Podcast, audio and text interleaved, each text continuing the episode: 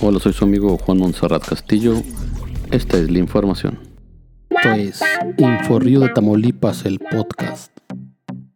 Gobernadores aliancistas promoverán controversia constitucional en defensa de los fideicomisos. Hoy por la mañana un grupo de gobernadores se reunieron en Aguascalientes para analizar el contenido del paquete económico para el 2021. Con sede en el complejo Tres Centurias, ubicado en la ciudad de Aguascalientes, y tras discutir el contenido del paquete económico para el 2021, así como analizar las implicaciones financieras, presupuestales, jurídicas de la extinción de los 109 fideicomisos y fondos públicos, la Alianza Federalista optó los siguientes acuerdos. Uno de los acuerdos es la ruta compartida en la que los Estados miembros de la Alianza Federalista presentarán controversia constitucional ante la Suprema Corte de Justicia de la Nación para la defensa de los fideicomisos y fondos públicos, en particular en contra de la concentración por parte del gobierno federal de los recursos públicos que se encuentran afectados en esos fondos. También promoverán la presentación de juicios de amparos masivos por parte de los beneficiarios de los fideicomisos y fondos públicos, sobre todo de los que atienden la seguridad, la educación, la investigación científica, la atención a víctimas, la cultura, la inversión física y social. Y también señalaron en especial atención el hecho de que las reformas de extinción del fideicomiso otorgan al Ejecutivo Federal la facultad de, redistribuir discrecionalmente cerca de 70 mil millones de pesos, los cuales tienen un destino específico y determinado en el presupuesto de egresos de la Federación para el presente año. La concentración y redistribución de estos recursos dejará sin fuente de financiamiento muchas prioridades de gastos de las entidades federativas y los municipios. El gobernador Francisco García Cabeza de Vaca destacó. Hay que recordar que estos fideicomisos son patrimonios autónomos, con reglas claras, que tienen objetivos precisos y no puede llegar el gobierno central simplemente a llevarse el dinero. No tomaron en cuenta en ningún momento la ley de austeridad republicana que ellos tanto pregonaron, donde se tendría que analizar si había inconsistencias, irregularidades o, como ellos dicen, corrupción en el manejo del mismo. ¿Dónde están las denuncias? Pero también lo que nos queda muy claro es que por lo pronto, y en términos coloquiales, agandallan el dinero. Se trae todo el dinero y después la extinción de los fideicomisos. Eso es inaceptable. Es muy burdo lo que están haciendo. Están engañando a las y los mexicanos. Desde nuestro punto de vista, están mal informando al presidente de la República. No es así como funcionan los fideicomisos. Y tampoco es cierto que son los gobiernos de los estados los que aplican estos recursos.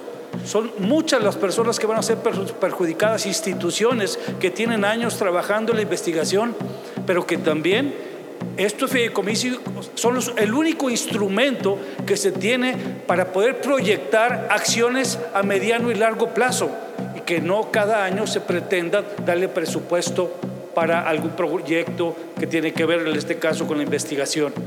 Entonces, eh, para contestar tu pregunta, no tenemos conocimiento de que exista una sola denuncia o alguien en la cárcel por desvío de recursos en estos fideicomisos.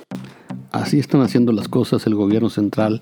La Alianza Federalista reitera su convicción por el pluralismo, el equilibrio de poderes y la corresponsabilidad democrática de todos los órdenes de gobierno. Los gobernadores apelan a la voluntad política de todos los órdenes de gobierno para el establecimiento de un diálogo efectivo, la lucha contra la discrecionalidad, así como para evitar la regresión centralista y el impacto negativo en el desarrollo sustentable del país la garantía de los derechos de todos y el respeto pleno al Pacto Federal Fundacional de la República.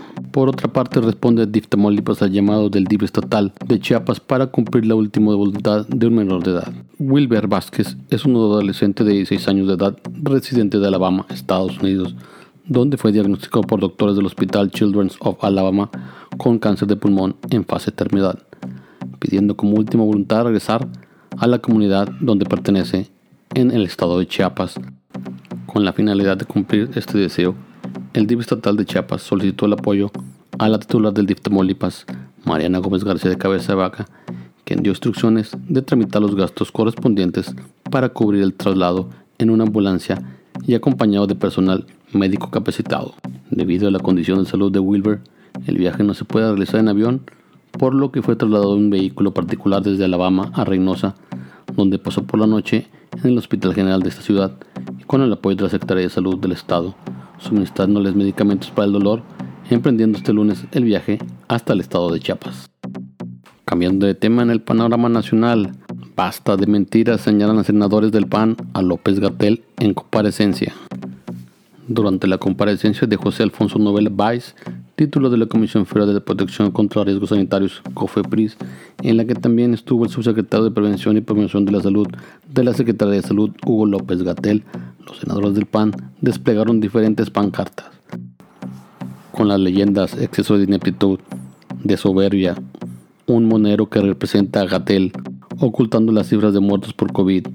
¿Cuántos muertos van? Los que usted diga, señor presidente. Nosotros tenemos otros datos. Y basta de mentiras.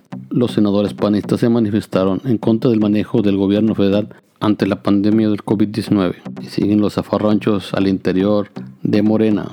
Si AMLO quiere partido, que me apoye, dice Porfirio Muñoz Ledo. El diputado Porfirio Muñoz Ledo advirtió que en los próximos días tomará posesión de la presidencia nacional de Morena en una sede alterna. Asimismo dijo el presidente Andrés Manuel López Obrador que si quiere tener partido, que lo deje actuar y lo apoye. Advirtió Muñoz Ledo, si el presidente quiere partido, que me deje actuar, que me apoye. Hay poco partido porque hay mucho movimiento, expresó Muñoz Ledo en conferencia luego de cancelar su toma de protesta como presidente de Morena ante la toma de la sede del partido en la colonia Roma. Muñoz Ledo canceló su llegada a Morena debido a que la, sede fue bloqueada por un grupo de mujeres feministas, aunque también había simpatizantes del diputado.